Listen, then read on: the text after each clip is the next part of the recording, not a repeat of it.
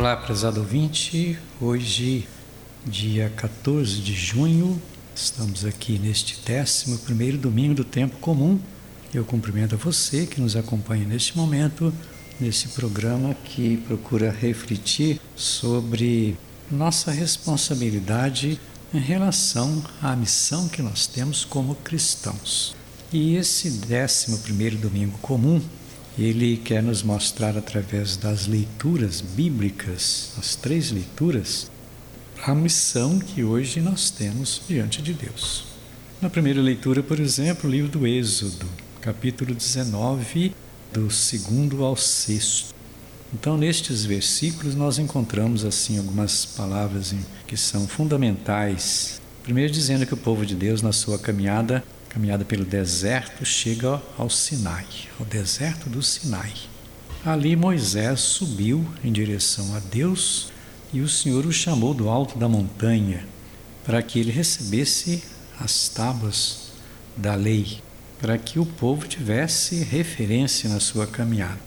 E Deus fala assim: Se obedecerdes a minha voz e guardardes minha aliança, sereis o meu povo particular entre todos os povos, porque toda a terra é minha, mas vós me sereis um reino de sacerdotes e uma nação consagrada. Então, na verdade, Deus está, através de Moisés, tentando dizer ao povo desta fidelidade que, que o povo precisava ter no seu Senhor. Principalmente porque o Senhor o tirou, tirou esse povo do Egito, da escravidão, e agora está caminhando com ele. E Moisés liderando esta caminhada. Manda-me um bilhete de regresso. Bom, na segunda leitura, Romanos, carta de Paulo aos Romanos, capítulo 5, do versículo 6 até o 11, que começa assim: Com efeito, quando éramos ainda fracos, Cristo, a seu tempo, morreu pelos ímpios. Então é importante a gente ver a figura de Jesus Cristo. Quando éramos ainda pecadores, Cristo morreu por nós. Portanto, muito mais agora que estamos justificados. Olha bem, estamos justificados pelo seu sangue, seremos por ele salvos da ira. Se quando éramos ainda inimigos, fomos reconciliados com Deus pela morte de seu filho, com muito mais razão estando já reconciliados, seremos salvos por sua vida. Então, São Paulo, nesta leitura aos Romanos, mostrando para a comunidade dos romanos a figura de Jesus Cristo, aquele que é capaz de tirar os nossos pecados, aquele que morreu por todos. Se nós somos fracos, nós temos as nossas deficiências, é preciso a gente ter essa consciência de que Deus está sempre presente em nós.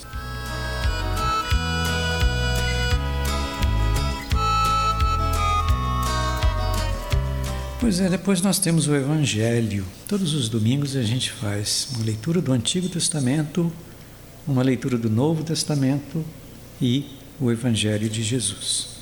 Hoje, Mateus capítulo 9, do versículo 36 para frente, até o, capítulo 10, versículo 8. Ali está mostrando a compaixão de Jesus.